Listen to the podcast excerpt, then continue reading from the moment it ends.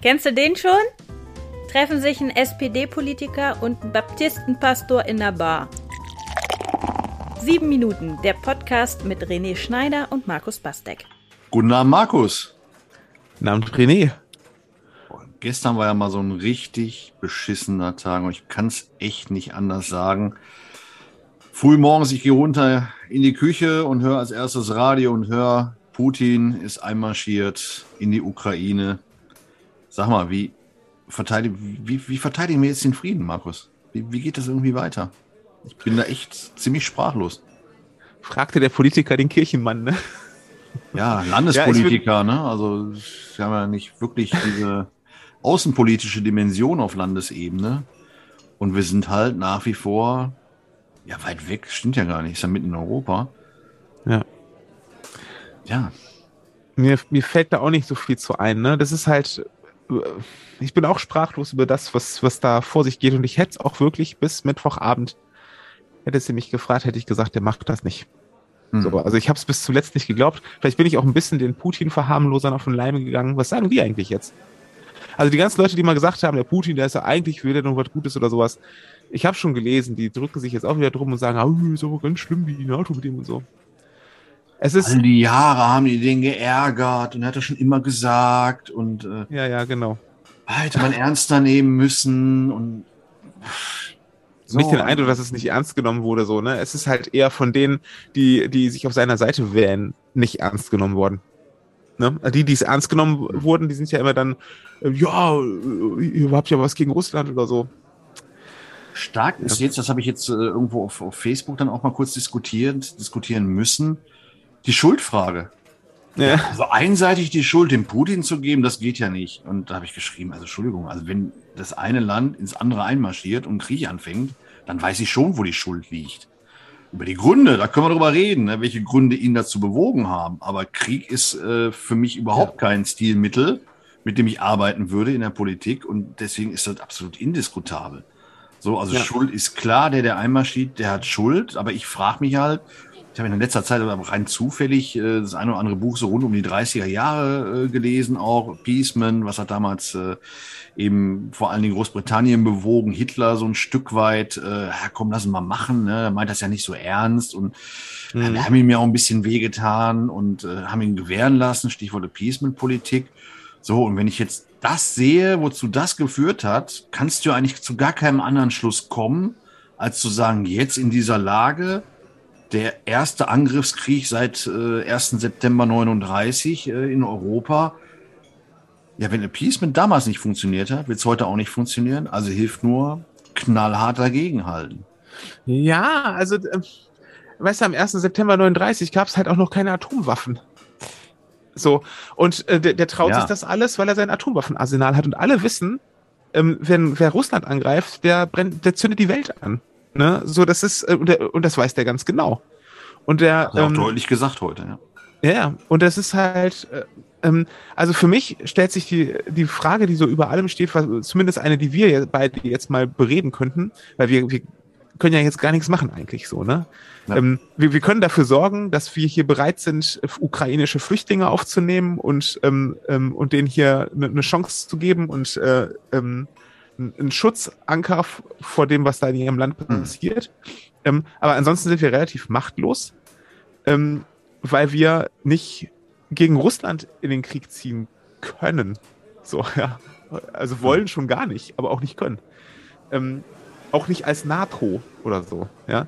Aber die Frage, die wir beide bereden könnten, ist mhm. ja, wie, wie ähm, was bedeutet es eigentlich, eine wehrhafte Demokratie zu sein und einen wehrhaften Frieden zu schaffen? Also ein wehrhafter Frieden klingt komisch, klingt irgendwie ein bisschen paradox, aber wie, äh, was müssen wir eigentlich tun, um den Frieden zu verteidigen? Und ich finde, das ist eine ganz, ganz wichtige Frage für uns hier, ähm, die jeden von uns angeht.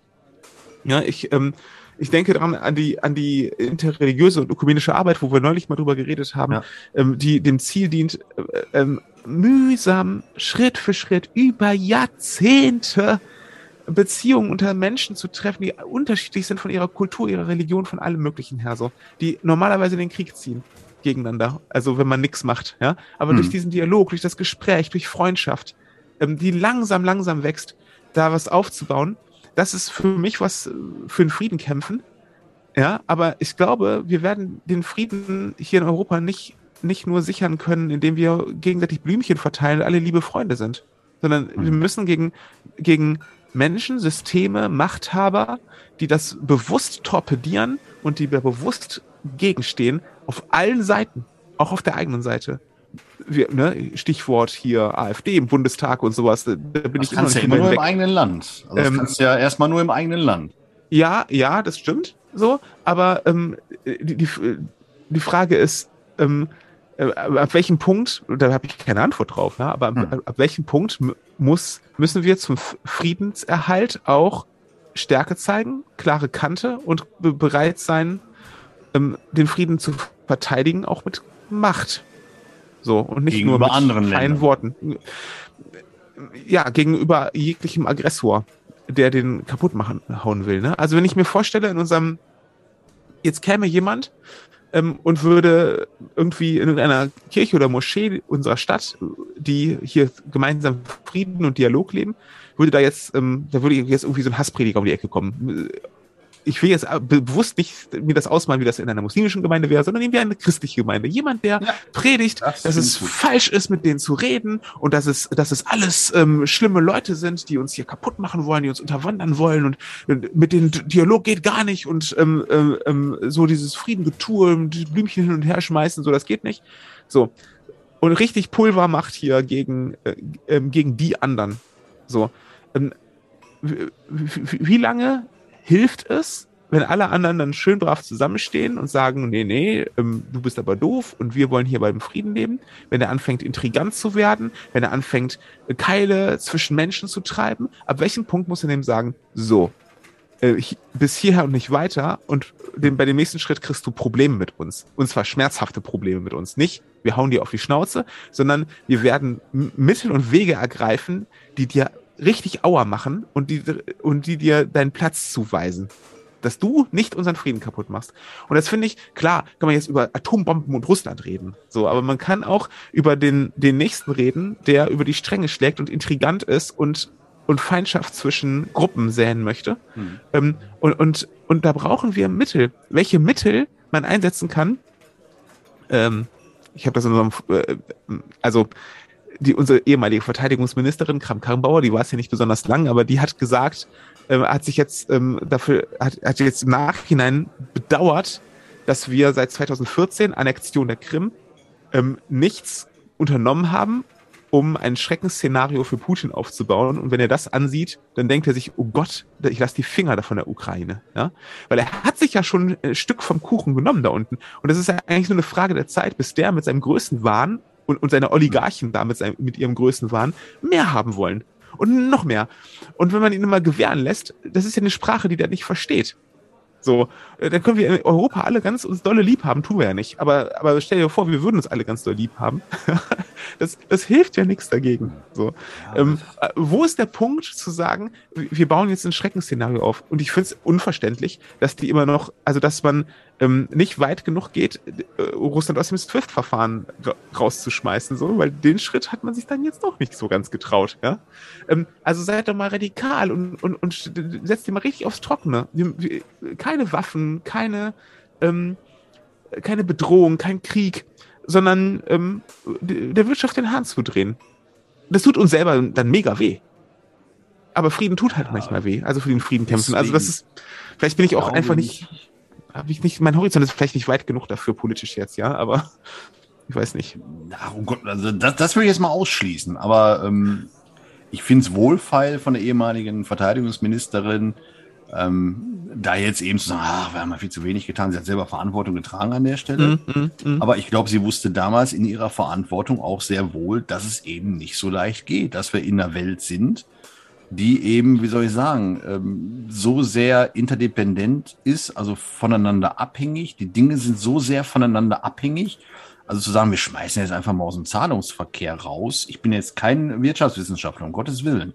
Aber ich glaube, auch so einfach geht das nicht. Also so wie hm. zu sagen, ach, wir nehmen jetzt mal irgendein Land aus Europa, nehmen wir mal raus aus dem, äh, aus der Verteilung von Energie, von Strom beispielsweise. Also das funktioniert, glaube ich, gar nicht, weil die Netze so sind, wie sie sind.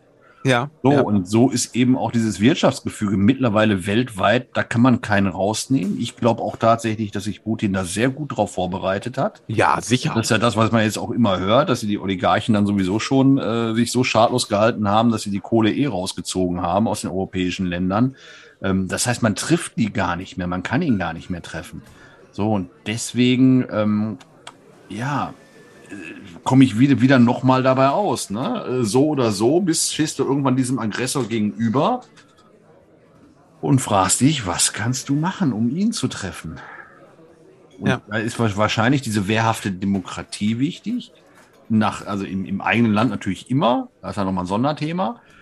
Aber wir stehen ja davor zu sagen, wir hätten das gerne für ein anderes Land hinbekommen, dass das eben nicht so wird.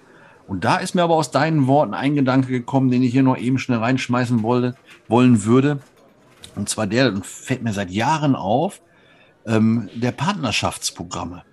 Ich weiß, ob es, ich weiß nicht, ob es nur bei uns hier ist in der Region, aber ich nehme wahr, dass es immer weniger Austausch gibt. In mhm. unserer Heimatstadt Kamp-Lindfort ist es weniger geworden, aus den unterschiedlichsten Gründen. Wir haben ja Partnerstädte in der Türkei, in äh, Frankreich, eine Region in England und es gibt kaum noch Austausch. Die Partnerschaftsvereine haben sich aufgelöst zum Teil, die persönlichen Beziehungen sind gar nicht mehr da. Und mhm. ich frage mich, ob das in anderen Städten und auch so ist. Also, dass es ja. keine Begegnung mehr von Menschen gibt. Also, ich meine, wann hast du deinen letzten Russen getroffen? Also keinen, der, der irgendwann mal nach Deutschland gekommen ist, sondern einen wirklichen Russen. Mhm. Wann? Also, ich, ich, ich, war mal irgendwann 2000 in, in Moskau, ist lange, lange her. Ähm, wann hast du mal einen Russen getroffen? Also wann die, diese Völkerverständigung mhm. durch, ich treffe die Leute und merke, das sind keine Teufel. Also ich kann ja aus Menschen Teufel machen in dem ja. Moment, wo, wo, andere Menschen die gar nicht kennen und sagen, ja, kann ich nachvollziehen, wenn der Putin das sagt, dass das alles Teufel sind da im Westen, dann wird das schon so sein. So, mhm. und, und mhm. das finde ich fehlt ein bisschen und ich frage mich, wann ist das verloren gegangen? Ich finde, das ist ein ganz, ganz wichtiger, guter Punkt, weil wenn ich mich ähm, nach dem orientiere, was äh, die Bibel und das Neue Testament und Jesus selber über, über Frieden sagen, dann ähm, äh, so, um hier nochmal den Pastor raushängen zu lassen. Wir sind ja jemand in ähm, Glaubensfragen. ja, richtig. Ähm, ist es ja äh, so, so, dass immer die Antwort ist, ähm, äh, liebe deinen Nächsten, also der, der dir am nächsten ist. Also, und damit ist eben nicht gemeint, ich liebe alle Deutschen und damit ist gut, weil die anderen sind mir alle gar nicht nah genug, sondern der Nächste ist der, der dir über den Weg läuft, wenn du mit offenen Augen durch diese Welt gehst. Hm. Und, ähm, und zwar jeder. So. Und ich, ähm, und deswegen finde ich es auch super wichtig, hier auch in unserem Podcast zu, zu betonen und das dick und fett zu unterstreichen, es sind nicht die Russen. Ja, ja. danke. Ähm, so, sondern es ist ein wild gewordener Machthaber, der seit Jahrzehnten seine, seine Macht da äh, ausbaut ähm, und schon immer dieses Ziel hatte, ähm, ähm wie so ein, wie so ein hirnloser Bock irgendwie, äh, ich, ich, ich will aber das Größte und ich will aber mehr und so, ne? Also dieses, dieser Wahnsinn von einem Großreich und sowas, ne? Ich meine, das ist ähm, Deutschland aus der Geschichte nicht fremd, ne? Aber es ist, ähm, aber dieser Wahnsinn, diesen Wahnsinn hat ihn befallen und er hat seine Leute um sich rum, die davon profitieren ähm, hm. und er hat da seine Elite und so. Ähm, aber Russland ist ja viel, viel mehr als das. Und es sind nicht die Russen, sondern die Russen und die Ukrainer sind Brüdervölker. Hm. Das sind, äh, die betrachten sich, die Menschen betrachten sich als, als Brüder und Schwestern. Und ähm, auch wenn die Ukraine in den letzten Jahren ähm, äh, aufgebrochen ist Richtung Westen, was letztlich das ausgelöst hat, also nicht, das, ne, nicht die Schuldfrage, sondern die das ausgelöst hat, ähm, die Maidan und so und diese ganzen Geschichten, sind die ja trotzdem ähm, Brudervölker. Und, ähm, ähm, und, und das muss man eben auch betonen, ne? dass, denn, dass der Krieg von Leuten ausgeht, die sitzen in ihren, sitzen in ihren weichen Sofas äh, und treffen ihre Entscheidungen in warmen Räumen, die, die in Sicherheit sind. Und da müssen wieder ähm, junge Menschen ähm, die Gewehre schwingen und für die ins Feld ziehen. Und das ist äh, das, was sich immer im Krieg wiederholt. Hm. Und das ist das große Schmerzhafte. Ne? Aber ich nehme das mal mit, liebe deinen Nächsten und da müssen wir, glaube ich, in den kommenden Jahren nochmal wieder mehr dran arbeiten. Das wird mir echt so klar. Also die, diesen Austausch von Menschen, dass man sich kennenlernt, dass man reist auch wieder. Und nicht dieses Reisen, ich steige in ein Flugzeug für 29,50 Euro, lande in irgendeiner europäischen Großstadt und nehme nur die Touristenfallen mit, sondern dieses Reisen in Haushalte rein, in, in Familien rein und nach Hause kommen und zu wissen, die Menschen ticken so und so und es hat diesen und jenen Grund und vor allen Dingen es sind Menschen. Es sind Menschen, die auch lieben und leiden, die, die auch sterben, die neu geboren werden und die einen Glauben haben, welchen auch immer. Und äh, da sind wir fast bei Saint-Exupéry, beim kleinen Prinzen. Ne? Du kannst nur das lieben, wie war das? Du kannst nur das lieben, glaube ich, was, äh, was du dir bekannt gemacht hast. Und da ist vielleicht auch irgendwie was dran. Jetzt bin ja. ich irgendwie am Ende unseres Gespräches zu dem Thema dann doch wieder ein bisschen fröhlicher, versöhnlicher und mit Perspektive, Markus, weil also du hast ja recht, also weder weggucken hilft, noch reinschlagen hilft, ganz im Gegenteil. Und du stehst so ein bisschen vor, gerade als einfacher Mensch, Teil der Weltbevölkerung, wo du denkst, ja, ich kann hier gerade gar nichts machen. Außer hm. vielleicht diesen Gedanken nochmal weiterzutragen, auch prophylaktisch, mit Russland ist es gerade schwierig, aber eben auch prophylaktisch mit anderen Ländern, die ja auch so teilweise drohen abzugleiten in komische totalitäre Systeme. Vielleicht ja demnächst sogar, also nicht ins totalitäre System, aber in sehr, sehr konservative, auch Frankreich, ne, wenn da eine der hm. äh, rechten Damen äh, gewählt wird. Äh, puh, so, und da hilft nur Austausch. Ja.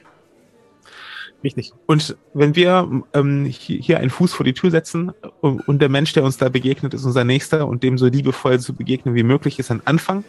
Hm. Ist nicht die Lösung der politischen Probleme, aber sicherlich ein Anfang, auf den wir aufbauen können. Und hier in der Theke bist du mein Nächster. Und in dem Sinne. Denn der Nächste steht immer vor uns, das ist nämlich äh, das Nächste. So, das Nächste. Ja, der, du bist der Nächste Schnaps, und, hier, und die Hertha stellt hier das Nächste hin. Oder, dann sagen wir nochmal Prost jetzt hier. Prost trotz allem. Sieben Minuten, der Podcast mit René Schneider und Markus Bastek.